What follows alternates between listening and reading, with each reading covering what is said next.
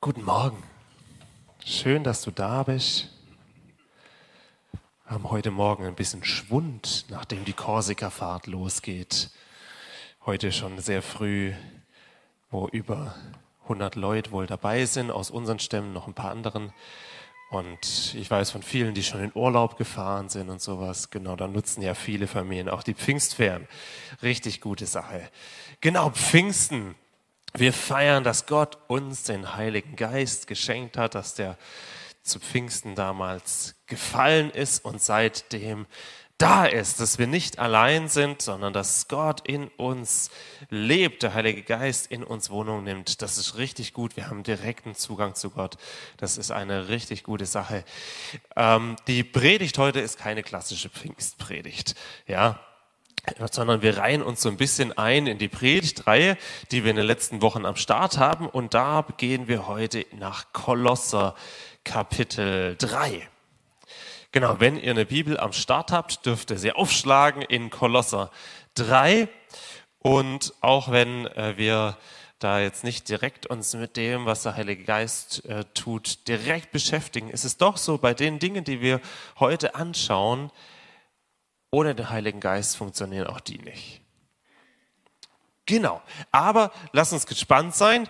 Ich gebe uns einen kurzen Einblick nochmal in den Kolosserbrief, ein bisschen Kontext, ein bisschen Zusammenfassung, damit wir einen Eindruck kriegen vom Kolosser.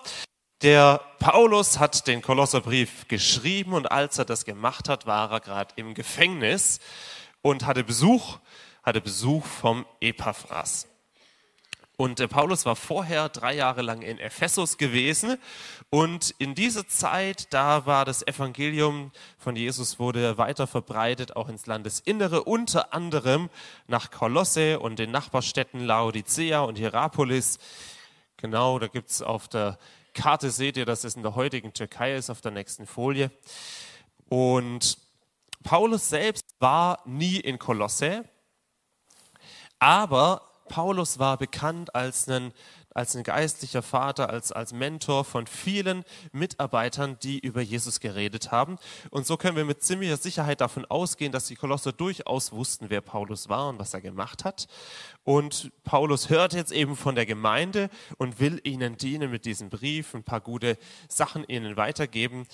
Und Paulus erklärt den Kolossern in den ersten beiden Kapiteln, die wir in den letzten Predigten äh, durchgenommen haben, die Lehre von Jesus Christus so vollständig und tief, dass der, dass der Gegensatz zwischen Jesus und zwischen anderen Göttern, Religionen, Lehren, religiösen Strömungen, was auch immer, richtig offen das wurde richtig deutlich, was für einen Unterschied zwischen Jesus und allem anderen da ist. Ja, dass es auch keine, keinen Sinn macht, da Dinge zu vermischen nach dem Motto, ja, ich nehme halt hier ein bisschen Jesus, weil da gibt es gute Sachen und auf der anderen Seite nehme ich aber noch ein bisschen andere Kulte und Strömungen oder sowas mit, dass es nichts bringt. Ja, die Erhabenheit Jesu wurde klar, der größer und stärker ist als jede andere geistliche Macht oder Gewalt.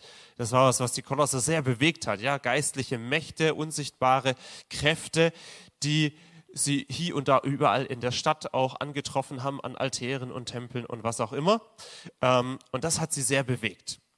Und Paulus er hat ihnen erklärt, hey, Jesus, er schenkt das umfassende Heil. Wenn du Jesus hast und die Erlösung durch Jesus Christus, dann brauchst du nichts anderes mehr Du hast schon alles. Die ganze Fülle, alles, was Gott dir schenken kann und möchte, steht dir schon zur Verfügung und da kannst du auch nichts hinzutun. Jetzt kommt Kapitel 3 und in Kapitel 3 geht Paulus darauf ein, was es denn jetzt bedeutet, wenn wir mit Jesus unterwegs sind, was es bedeutet, ein Leben mit Jesus zu leben. Und Paulus erwähnt da ganz praktische, alltagsnahe Beispiele, was ein Leben ohne Jesus kennzeichnet und was ein Leben mit Jesus kennzeichnet. Und dann fordert er die Kolosser leidenschaftlich auf, das Alte zurückzulassen, ja, was nicht zu Jesus passt, und das Neue anzunehmen. Genau. Und da steigen wir jetzt ein und beginnen ab Vers 1 und ich lese aus der neuen evangelistischen Übersetzung und ihr dürft gerne das mitverfolgen, falls ihr eine Bibel vor euch aufgeschlagen habt. Der Paulus, der legt in den ersten Versen erstmal so eine Grundlage nochmal, eine theologische Grundlage, warum wir denn mit Jesus eigentlich anders leben sollen als ohne Jesus. Ja?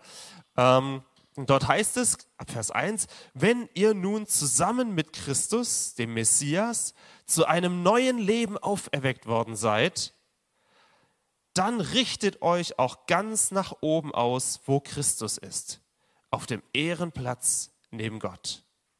Seid auf das Himmlische bedacht und nicht auf das Irdische. Denn ihr seid gestorben und euer Leben ist zusammen mit Christus verborgen in Gott. Wenn Christus, euer Leben, einmal allen sichtbar werden wird, dann wird auch offenbar werden, dass ihr seine Herrlichkeit mit ihm teilt. So die ersten Verse. Was auf jeden Fall rauskommt, ist, dass es um die geht, die mit Jesus gestorben und auferstanden sind. Wenn wir mit Jesus unterwegs sind, heißt es, wir sind mit ihm gestorben und auferstanden. Das ist jetzt erstmal so kontextlos eine spannende Aussage, ähm, weil, genau, wir brauchen ein bisschen Kontext, um das zu verstehen. Letzte Woche hatten wir Kapitel 2 und da hatten wir schon festgestellt, dass wir uns taufen lassen sollen wenn wir beginnen, an Jesus zu glauben. Also daran, dass Jesus für unsere Sünde und Schuld am Kreuz gestorben und später wieder auferstanden ist. Das bedeutet an Jesus glauben. Und in der Taufe vollziehen wir quasi an unserem Körper selbst, was Jesus für uns getan hat. So, und dieses Sterben, wir sterben da nicht körperlich, und wir werden auch nicht körperlich wieder auferweckt. Ja, also ich habe die Taufe hinter mir und ich habe da durchgängig gelebt. Ich habe da unter Wasser kurz die Luft angehalten, aber ansonsten ist körperlich mir nicht so arg viel passiert, ja.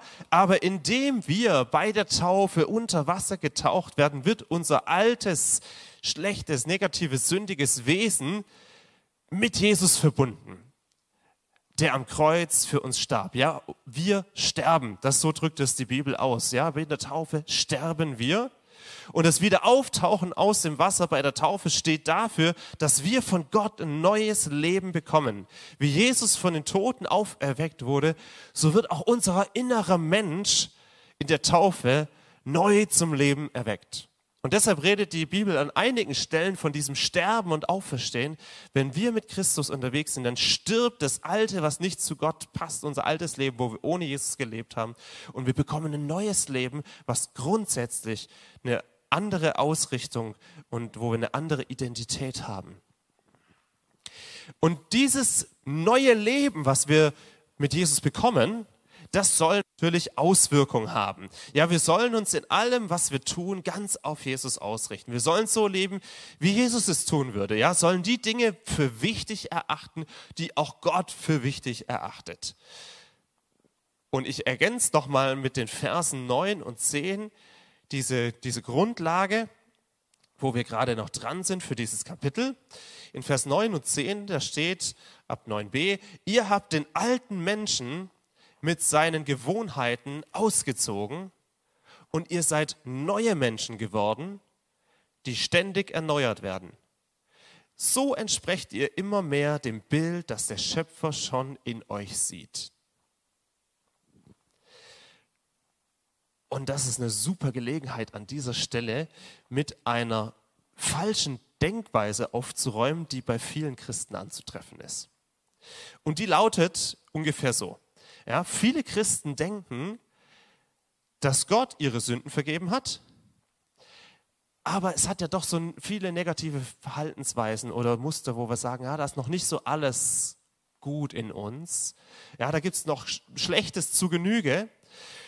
Ja, und Gott hat uns schon unsere Sünden vergeben, aber da gibt es noch so viel Negatives. Und jetzt beginnen wir, wenn wir also mit Jesus unterwegs sind, fortwährend so einen Prozess, wo wir das Schlechte in uns immer mehr loswerden und das Gute von Gott immer mehr annehmen. Und versuchen so ein immer besseres Leben zu führen. Und das klingt total nett, ist aber biblisch falsch. Denn wer so lebt, wie ich das gerade gesagt habe in den zwei Sätzen, der schaut immer wieder auch auf das Schlechte drauf. Ja? Der schaut immer wieder auf das, wo noch Verbesserungspotenzial ist, wo irgendwo was noch an mir ist, was nicht in Ordnung ist. Das ist mein Blick. Und statt an, an Jesus zu glauben, auf ihn zu schauen, wo uns ja Kolosser 3 äh, gerade darauf hingewiesen hat, wir sollen auf ihn schauen, nach droben schauen. Und wir schauen, wenn wir, wenn wir dieses, dieses Schlechte in uns im Blick haben, dann, dann verpassen wir es, auf Gott zu schauen, auf seine Güte und auf das, was er für uns ja schon getan hat am Kreuz. Ich gehe da noch ein bisschen tiefer rein. Die Verse 9 und 10, die zeigen uns, wer geglaubt, wer glaubt an Jesus und wer getauft ist, der hat den alten Menschen ausgezogen und den neuen angezogen. Ja, wir als Christen, wir sind nicht mehr mit dem alten, schlechten behaftet und müssen das nun langsam aber sicher loswerden, sondern Gott verändert unser Wesen ein für alle Mal, wenn wir mit ihm ins Leben reinstarten. Wir bekommen neues Leben. Und die Bibel ist da radikal. Das ist nicht nur an dieser Stelle so, sondern es gibt viele andere Stellen, wo die Bibel ganz eindeutig sagt, Korintherbrief zum Beispiel, siehe, das Alte ist vergangen, Neues ist geworden. Punkt. Nicht das Alte, das, das bekämpfen wir jetzt langsam und wir verbessern uns langsam und irgendwann werden wir richtig schön neu sein oder sowas. Nein, das Alte ist vergangen, Neues ist geworden. Und genauso hier. Der alte Mensch, den habt ihr ausgezogen, ihr seid neue Menschen geworden. Punkt. Ja? Und einerseits gilt das, wir bekommen neues Leben und gleichzeitig sagt derselbe Vers 10 hier in Kolosser 3, dass wir nicht nur neue Menschen geworden sind, sondern dass wir neue Menschen geworden, die ständig erneuert werden. Und aus diesem Zusatzvers, da lernen wir zweierlei Dinge. Das erste ist, wir werden ständig erneuert, heißt, ich tue es nicht selbst. Ja, diese Veränderung, die kommt nicht aus mir heraus. Wir müssen uns nicht selbst verändern und erneuern, sondern wir werden von jemand anderem erneuert. Ja, wir werden erneuert. Ich erneuere mich nicht selbst. Ja, ich bin ein neuer Mensch und gucke, dass ich immer besser werde, sondern ich bin ein neuer Mensch und werde ständig erneuert.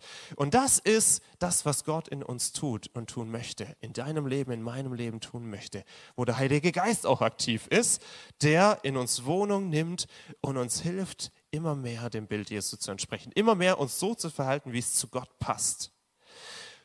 Und zum anderen merken wir an dieser Formulierung, dass wir ständig erneuert werden als neue Menschen, dass wir als neue Menschen offenbar noch nicht richtig perfekt sind in irgendeiner Weise, ja, sondern dass wir gleichzeitig ein Mensch sind, der immer wieder diese Erneuerung auch braucht. Wir stehen in einem fortwährenden Veränderungsprozess, den nennen wir biblisch Heiligung.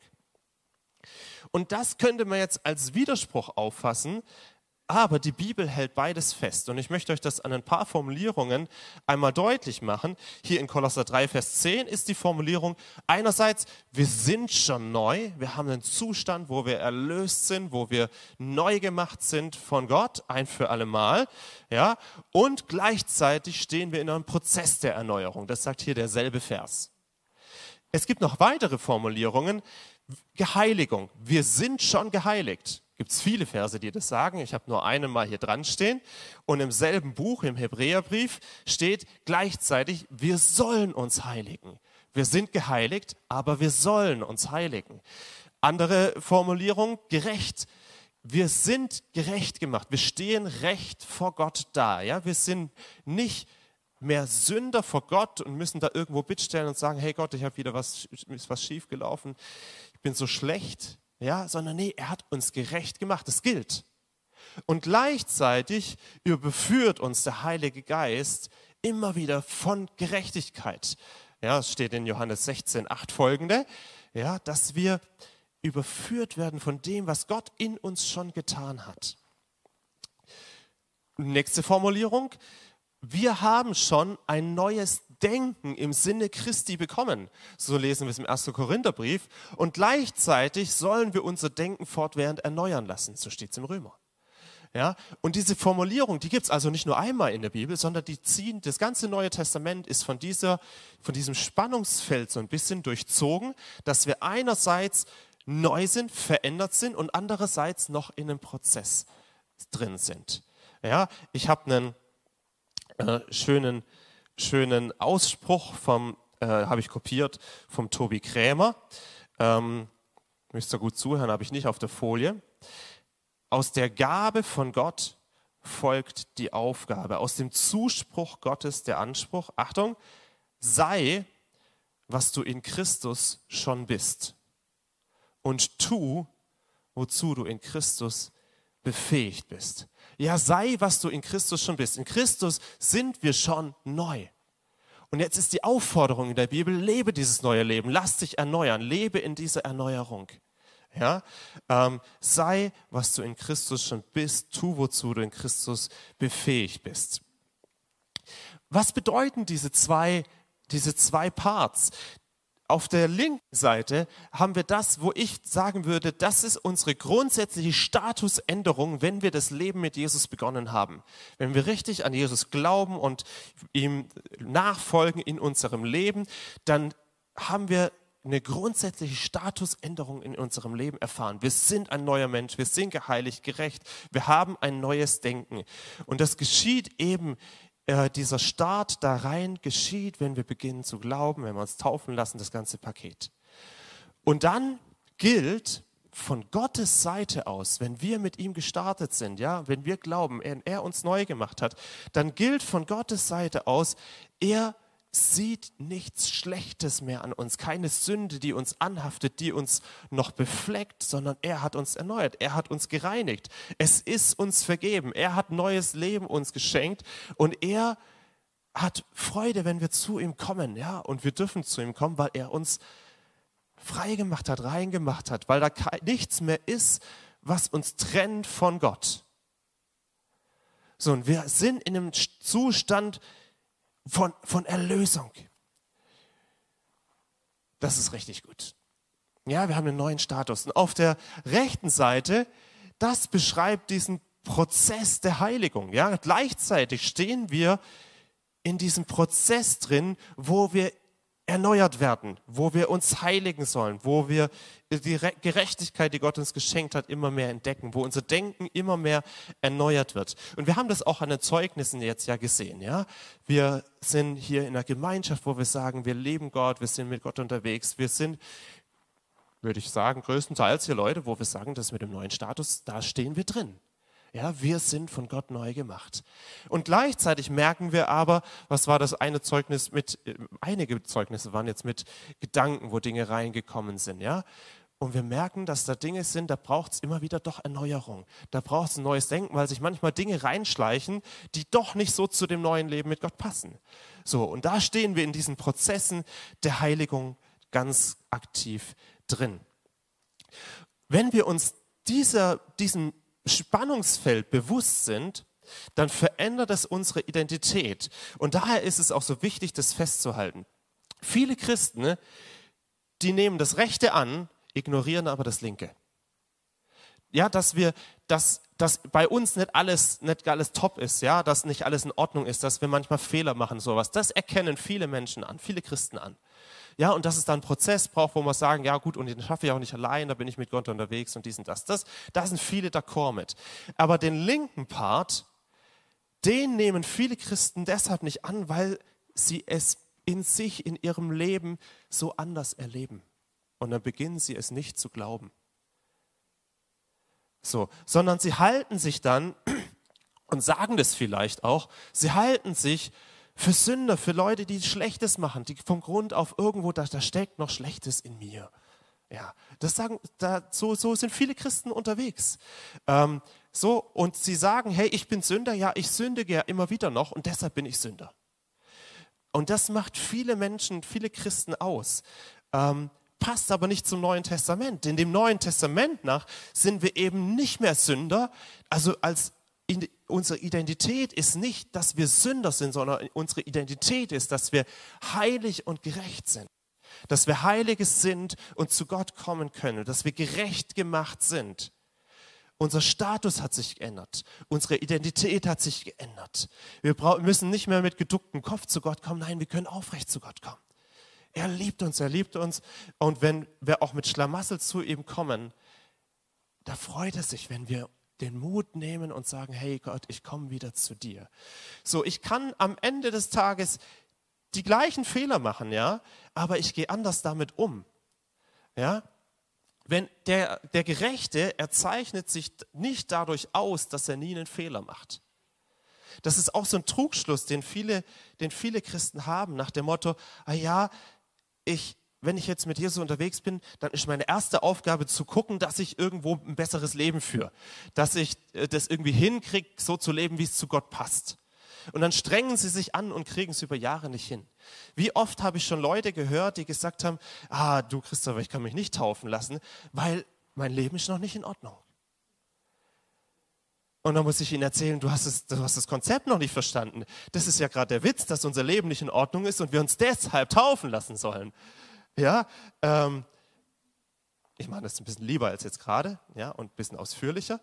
Ähm, aber aber genau das ist am Ende der Punkt, ja, dass, dass, wir, dass viele das nicht beginnen anzunehmen, was Gott eigentlich wirklich für uns getan hat. Ja, und wenn wir jetzt in diesem Zustand als Gerechte vor Gott sind, dann habe ich schon gesagt, es zeichnet uns nicht aus, dass wir nie mehr einen Fehler machen, sondern es zeichnet uns aus, dass wenn wir einen Fehler gemacht haben, dass wir dann nicht in dem, dem Schlamassel und am Boden liegen bleiben, sondern dass wir wieder aufstehen dass wir rausgehen aus dem Schlamassel und wieder zu Gott kommen und sagen, hey, du hast, du hast für mich am Kreuz bezahlt. Und Jesus, und ich danke dir dafür. Es tut mir leid, dass es schiefgelaufen ist.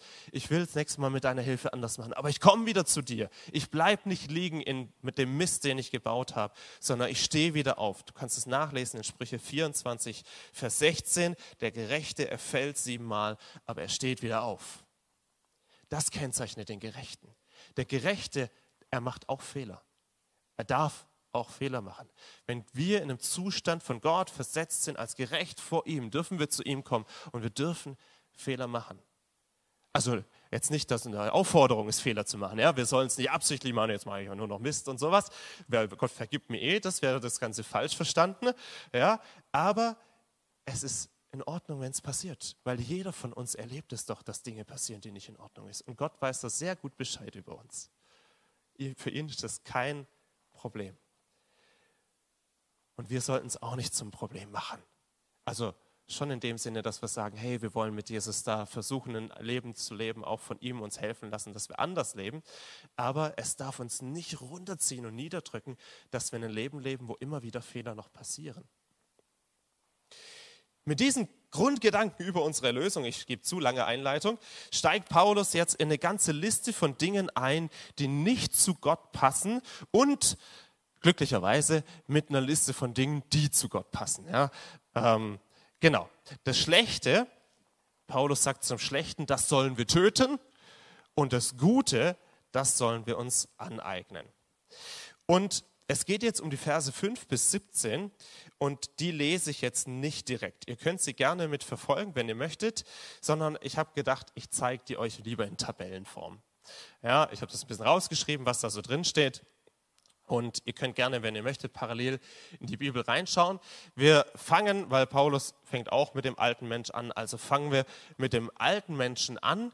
Ja, also der alte Mensch ist der, der nicht zu Gott passt, den wir abgelegt haben, wenn wir an Jesus glauben und wo all die Dinge, die mit dem alten Menschen irgendwie Zusammenhang sind, wo wir auch wenn wir als Christ unterwegs sind, wo Paulus uns auffordert, tötet diese Dinge. Ja, das ist die Aufforderung. Tötet eure irdische Natur, ja, das, was von uns herauskommt aus unserem Innern, wo wir merken, auch selber ja ganz oft merken, dass da Dinge sind, die nicht gut sind, ja, dass da Gedanken sind, die nicht gut sind, dass da, ja, wenn sich da so, so ein blöder Gedanke einschleicht oder sowas, da merken wir, wenn wir ehrlich sind, ganz genau, dass da was nicht ganz in Ordnung ist. Ähm, und solche Beispiele, die nennt Paulus eben auch, die nicht in Ordnung sind. Und das bezeichnet die Bibel als unsere irdische Natur, unsere irdischen Glieder. Die sollen wir töten, sollen wir hinter uns lassen, sollen wir ausziehen, wie man alte Kleidung auszieht. Ja, also du hast dich richtig verschmutzt, einen schönen Drecktag gehabt draußen im Garten geschafft oder so. Und jetzt überleg dir, wie du dann aussiehst. Und ausziehen, ja, Kleidung ausziehen, ja, und danach unter die Dusche steigen und sowas. Also das sollen wir machen mit diesem Part auf der linken Seite. Was ist das alles? Worum geht es da? Ich werde manche Begriffe nur kurz nennen, weil sie wahrscheinlich sehr deutlich sind und für sich sprechen. Und manche Begriffe werde ich kurz erklären, weil es hilft, da manchmal Kontext zu haben, was meint dieser Begriff eigentlich. Fangen wir mit dem ersten Begriff gleich an. Äh, sexuelle Unmoral in anderen Übersetzungen mit Unzucht beschrieben. Das ist ein Oberbegriff für alle möglichen Arten von gelebter Sexualität, die den Menschen nicht gut tut. Und deshalb soll man es sein lassen. Ja? Ähm, das in Fülle zu beschreiben, wäre eine eigene Predigt, das lassen wir deshalb. Ähm, aber einmal die positive Formulierung. Die positive Formulierung, wie Gott sich wünscht, dass wir unsere Sexualität ausleben, ist in der Ehe zwischen einem Mann und einer Frau. Im Griechischen steht an dieser Stelle Porneia. Und das übersetzt wird das, wurde das damals auch im, im griechischen Kontext mit Prostitution. Ja, also Prostitution ist eine Form von sexueller Unmoral, ähm, die wir nicht tun sollen, die wir ablegen sollen, töten sollen. Und das Wort, das griechische Wort Porneia weist ja schon auch hin auf sowas wie Pornografie, was heute sehr, sehr viele äh, Menschen betrifft. Ähm, ich muss die aktuellen Statistiken irgendwann nochmal anschauen, aber ich habe irgendwas von 60 Prozent aller Männer oder sogar mehr im Kopf. Also richtig viele auf jeden Fall. Es betrifft sehr, sehr viele Männer in der, und auch Frauen in der westlichen Welt. Frauen ein bisschen weniger, aber auch. Ähm, und das ist was, eine Form von Sexualität, wenn wir diese Dinge uns damit beschäftigen, uns darauf einlassen, das schadet uns und wir sollen es töten. Das ist sexuelle Unmoral und Sucht. Schamlosigkeit, Sittenlosigkeit, Lasterhaftigkeit, ein Laster haben. Ja. Schändliche Leidenschaft. Andere übersetzen das auch mit schändliche Lust. Das bezieht sich in der Regel auch auf den Bereich der Sexualität. Wenn man es genauer auseinandernehmen würde, haben die verschiedenen Begriffe, die sich zur Sexualität äh, äh auf die beziehen, verschiedene äh, Dinge, die sie genauer meinen. Ähm, gehe ich jetzt heute nicht intensiv darauf ein. Dann böse Lüste, böse Begierden. Etwas zu begehren ist an sich nichts Schlechtes. Etwas begehren ist eigentlich ein biblisch neutraler Begriff. Ähm, aber hier steht explizit böse dabei. Ja? Etwas, was böse ist zu begehren. Der griechisch kakos äh, hat semantisch nichts mit Kacke zu tun, aber fand ich interessant. Ähm, genau, also böse Begierde. Habgier wird als Götzendienst bezeichnet, explizit. Ja? Habgier die Götzendienst ist. Ähm, das ist eine spannende Geschichte, weil das nirgends dabei steht, außer bei Habgier oder Habsucht. Ein Götze ist wörtlich übersetzt etwas Gegossenes. Also die wörtliche Übersetzung von Götze, gegossen. Ähm, also man kann an einen gegossenen Götzen aus Metall zum Beispiel denken. Ja? Also haben wir heute nicht mehr so oft, aber aus irgendwelchen Ausgrabungen kennen wir das, so, solche Sachen. Also etwas Materielles, das Menschen irgendwie überhöhen und anbeten. Ja, das war damals ein Götze. Und wenn wir jetzt wie raffsüchtig sind oder materielle Dinge im Übermaß horten oder Dinge haben wollen, die anderen gehören oder Dinge haben wollen, die wir uns vielleicht auch nur nicht leisten können, ähm, ist das wie wenn das Materielle unser Gott wird. Und daher wird es hier als Götzendienst bezeichnet. Ja? Etwas, was wir zu etwas übermäßig Wertvollen, Wichtigen für uns machen. Ähm, genau, die anderen Punkte lese ich einfach nur vor. Zorn, Wut, Bosheit, Beleidigungen, Lästerungen, schändliches Gerede, einander belügen. All diese Dinge. Und wer so lebt, der zieht den Zorn Gottes auf sich, sagt Kolosser 3. Ja, also alle möglichen Dinge und wir merken, wenn wir die Liste so auf uns wirken lassen, mit dem wollen wir eigentlich tatsächlich nichts zu tun haben. Ja, das soll uns nicht ausmachen. Aber spannenderweise schreibt der Paulus das ja gerade einer Gemeinde, einer christlichen Gemeinde mit tollen Leuten, so wie wir, ja, Und irgendwie hat er es für nötig befunden, es zu schreiben. Ja, also es gab diese Dinge offenbar in dieser schönen, christlichen, tollen Gemeinde, von denen er durchaus auch begeistert war, wie er in den ersten Kapiteln ja schon geschrieben hatte, ähm, und wo er dankbar war für sie und für die er gebetet hat. Und dann hat er gesagt, hey, aber Freunde, diese ganzen Dinge, legt es ab, tötet es, das passt nicht dazu. Und damit wir nicht nur beim Negativen stehen bleiben, hat der Paulus uns lieberweise auch die positive Seite, ja, das, was uns ausmachen soll, hat er uns auch aufgeschrieben. Und die müssen wir uns natürlich auf jeden Fall auch anschauen, weil wir sollen ja auf das Gute schauen und nicht nur auf das Negative. Ja? Also schauen wir auf das Gute, die rechte Seite, neue Mensch, was für eine Aufforderung haben wir? Zieht als neue Menschen neue Gewohnheiten wie neue Kleidung an. Ja? Also jetzt hast du in deinem Garten geschafft und hast dich komplett dreckig gemacht und ziehst also deine ganzen Dreckklamotten aus, damit die äh, äh, du loswirschst und bist in die Dusche gestiegen, ja, und dann ziehst du dich frisch an. Was Neues, was Schönes. Vielleicht willst du noch entspannen nach einem schönen Arbeitstag, ja, und ziehst dir noch was Feines an, wo du einfach gemütlich nochmal sitzen kannst, das genießen kannst, was sonst noch der Tag so bringt. Genau. Und das ist also was Neues anziehen. Das ist die rechte Seite. Und was haben wir da für verschiedene gute Dinge, die uns ausmachen sollen? Barmherzige Zuneigung. Güte, Demut, Milde, Geduld, einander ertragen, einander vergeben, wenn man einen Vorwurf gegen jemand anderen hat, einander vergeben und zwar ohne Ausnahme. Da steht dabei, so wie Christus uns vergeben hat. Ja, also Jesus vergibt dir alles, egal wie mies du drauf warst oder bist, wenn du zu ihm mit ehrlichem Herzen kommst. Ja, Gott hat kein Problem, auch größten, den größten Mist zu vergeben, wenn du wirklich zu ihm kommst und sagst, hey, es tut mir leid. Und auch wir sollen vergeben, ohne Ausnahme. Liebe. Die Liebe wird als das Wichtigste in dieser ganzen Liste bezeichnet. Ja, und zwar Liebe ähm, ist hier Agape. Es gibt verschiedene Formen von Liebe. An dieser Stelle Agape, das ist die Liebe, die Gott hat für uns. Es ist nicht nur eine freundschaftliche Liebe und schon gar keine sexuelle Liebe an dieser Stelle gemeint, sondern äh, es ist die Liebe, die Gott hat, wo er uns einfach liebt, bedingungslos. Egal wie du drauf bist, Gott liebt dich, er sehnt sich nach dir. Und diese Liebe, soll uns auszeichnen. Bedingungslos voreinander einfach leben, weil ich sage, hey, ich liebe dich, weil Gott hat dich gemacht, zum Beispiel. Ja? Und du brauchst gar nichts dafür tun. Liebe, das soll uns ausmachen. Friede von Gott soll in uns regieren. Und Friede von Gott, der in uns regiert, heißt nicht zwingend äußerer Friede. Also es muss nicht friedlich um mich her sein, um dass mich der Friede von Gott regiert sondern der Friede von Gott, der in uns regieren soll, der beweist sich eigentlich gerade im Stress und in Herausforderungen oder sogar in Krieg und Leid. Da beweist sich, ob der Friede Gottes in unseren Herzen ist und uns regiert. Ja, Friede von Gott, Dankbarkeit. Wir sollen Raum geben für Gottes Wort. Wir sollen einander in Weisheit lehren und ermahnen. Hier steht tatsächlich ermahnen und nicht ermutigen. So, also nuteteo steht da, das richtig ermahnen, wie das deutsche Ermahnen. Also da, ähm, Wäre auch nochmal eine extra Predigt. Wir sollen Gott Loblieder singen. Wir sollen alles, was wir tun und sagen, sollen wir im Namen von Jesus tun.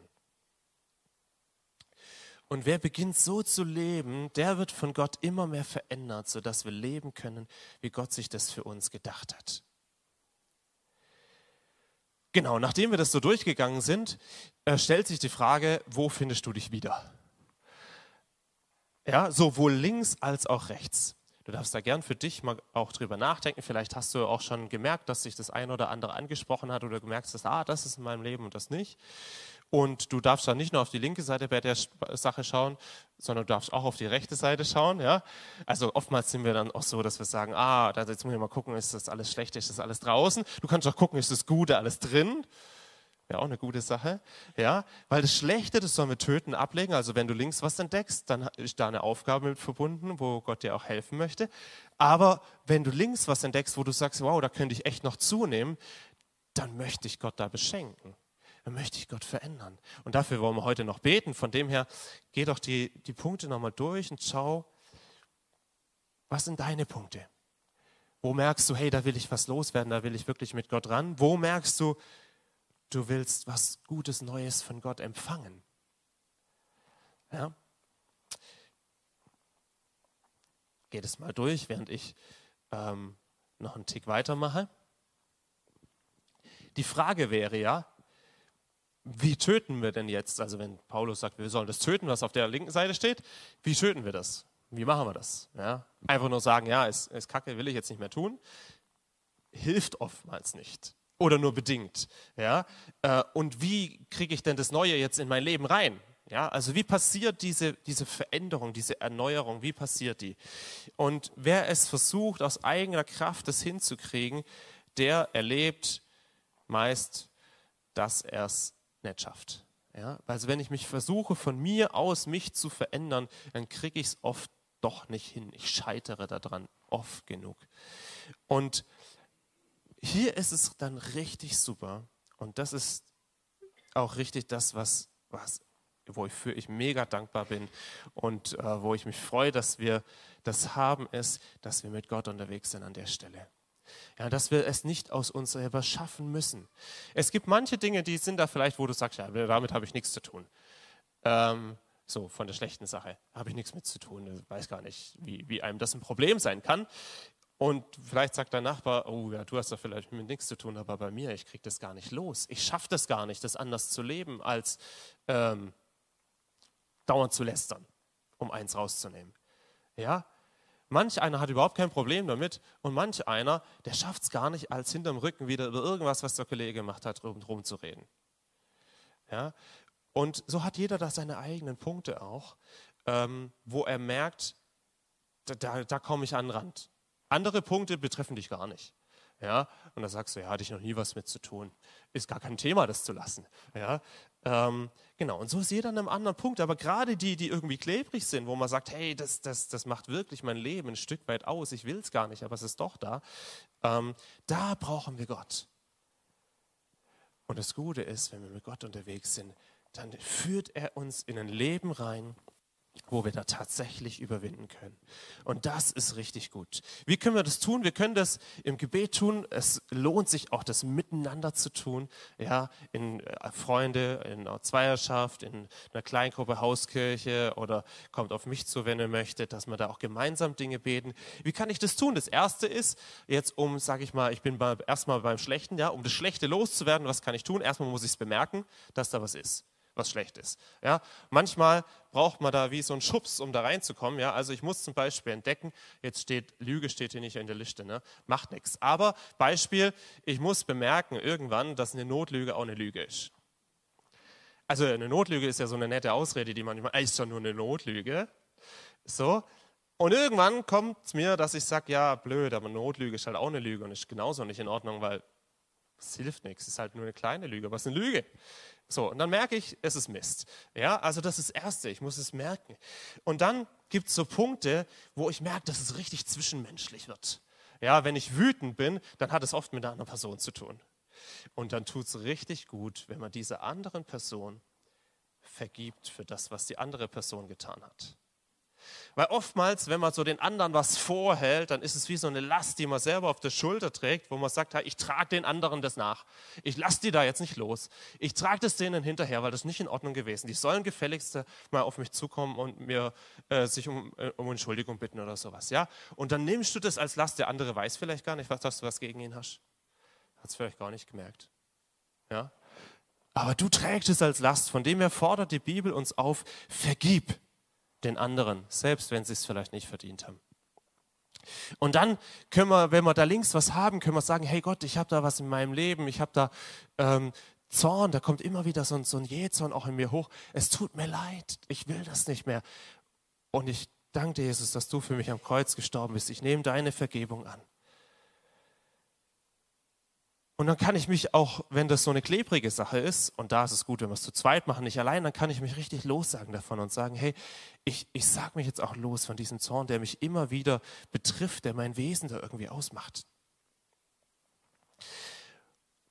Und wenn wir so an die linke Seite rangegangen sind und gesagt haben, hey, ich gehe das im Gebet an, man kann das noch ein bisschen ausführlicher machen, aber es ist ja jetzt nur beispielhaft, ähm, dann ist es ganz wichtig, und den Part vergessen auch manche Christen, und wir sollten aber nicht dazugehören, dann ist es ganz wichtig, auf die rechte Seite, auf die schöne Seite, auf die attraktive Seite, das, was wir haben wollen, ja, und was Gott auch in uns schenken möchte, dass wir uns darauf konzentrieren dann und sagen, hey, wie komme ich denn jetzt da rein? Ja, wenn da im Zwischenmenschlichen Dinge passiert sind und ich bin verletzt worden, dann ist ganz wichtig zu sagen, hey Gott, heil du, was da in mir verletzt ist, wo ich mich so ausgenutzt fühle, wo ich mich so missbraucht fühle, so missverstanden fühle. Herr, komm du in mein Herz, heil du es, weil Gott verspricht uns, dass er unser Herz, unser Inneres heilt. Ja, er, er heilt die zerbrochenen Herzen und er verbindet ihre Wunden aus den Psalmen. Und dann richten wir uns auf die Dinge aus, die Gott für uns hat. Ja, das ist all das, was Gott uns auch schenken möchte. Das können wir nicht in guter Weise immer selbst produzieren. Das schaffen wir in der Regel nicht. Aber Gott möchte es uns schenken. Und so können wir zu Gott kommen und sagen, hey, ich will jetzt diesen, diesen Zorn, ich will ihn nicht mehr. Was, was möchte ich dagegen? Was, was wird mir gut tun? Hey, mir wird es wirklich gut tun. Ich könnte diese, dieses, nein, das darf ich damit nicht, mehr sagen, diese Person, über die ich mich aufgeregt habe, ich will lernen, sie zu lieben. Ja, ich will nicht mehr zornig sein, nicht mehr irgendwie in Jezorn, nicht mehr ausflippen. Ich will lernen, sie zu lieben. Und Herr, ich bitte dich, dass du mir diese Liebe schenkst. Kommen wir zu Römer 5, Vers 5, was hier auf dem Plakat drauf steht. Ja, die Liebe Gottes ist ausgegossen in unsere Herzen durch den Heiligen Geist, der uns gegeben worden ist. Und das anzunehmen, okay, Herr, du hast deine Liebe in mein Herz ausgegossen. Ich nehme das an. Füll du mich neu. Ich bete, dass du mir hilfst, die Person zu leben, auch wenn sie manchmal so ein A ist. Ja, ähm, Genau. Da darf man auch ehrlich sein Gott gegenüber, ja? Und dann das zu anzunehmen, was Gott uns schenken möchte und richtig Gott zu bitten, hey, füll du mich mit den guten Dingen. Hilf mir in der nächsten Situation anders zu reagieren.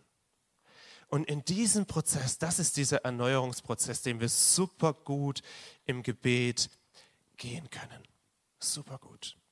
Und das möchten wir jetzt einfach kurz abschließend auch im Gebet tun, wo du auch persönlich zu Gott kommen kannst. Die nächsten Verse, den letzten Abschnitt ab Kolosser 3, Vers 18, da geht es um das neue Leben mit Jesus in Familie und Arbeit. Ich dürfte selber weiterlesen. Das lassen wir an der Stelle aus. Das ist eine spannende Aspekte für eine andere Predigt. Ähm, an der Stelle sind dir jetzt vielleicht Dinge aufgefallen auf der linken Seite, wo du sagst, hey, ja komm, äh, das, das, das bemerke ich bei mir, ich will es aber loswerden. Ich will das töten, ich will das ablegen, ich will es ausziehen. Und vielleicht hast du Dinge auf der rechten Seite bemerkt, wo du sagst, wow, da möchte ich mich von Gott beschenken lassen. Und lass uns doch hier gemeinsam in eine Gebetszeit gehen und ich würde gern euch dazu auffordern, einmal aufzustehen, damit ihr ein bisschen aktiviert werdet, aus dem Sessel raus und merkt, ihr seid noch aktiv, ihr seid noch dabei. Ja, das äh, hilft mir zumindest auch immer da ähm, reinzugehen. Und ich möchte starten mit einem Gebet und euch dann Gelegenheit geben, dass ihr einfach selber vor Gott das ausdrückt, was euch wichtig ist. Wenn ihr da einen Punkt habt, wo ihr sagt, hey, das ist was, was zum alten Menschen gehört, das will ich loswerden, dann leg es doch im Gebet, gerade für dich ganz persönlich, einfach Gott hin und sag, hey, ich habe da was bemerkt, Jesus, es tut mir leid, ich leg's bei dir ab. Ich gebe euch da gleich eine Gelegenheit und dann werde ich auch für das Neue mitbeten, äh, euch das segnen, auch dass der Heilige Geist, der, wo wir heute feiern, dass der Heilige Geist gekommen ist, dass er euch erfüllt und die Dinge neu euch schenkt, die ihr braucht, um richtig verändert, erneuert zu leben. Und auch da gibt es dann Gelegenheit. Jesus, ich danke dir, dass es die Wahrheit ist, Herr, dass du uns erlöst hast, dass wir in einem neuen Zustand als Gerechte sind. Und dass du der bist, der uns in diesem Zustand, wo wir zu dir gehören, immer wieder erneuert, immer wieder uns hilft, ein Leben zu leben, wie es zu dir passt. Und Jesus, da, wo wir merken, das sind irgendwo Dinge in unserem Leben, die wir jetzt auch vielleicht entdeckt haben, die nicht in Ordnung sind. Herr, da kommen wir zu dir und bitten dich um Vergebung. Nutz die Gelegenheit, geht es für dich, wenn dir was aufgefallen ist, einfach für dich im Gebet, leg die Dinge vor Gott ab.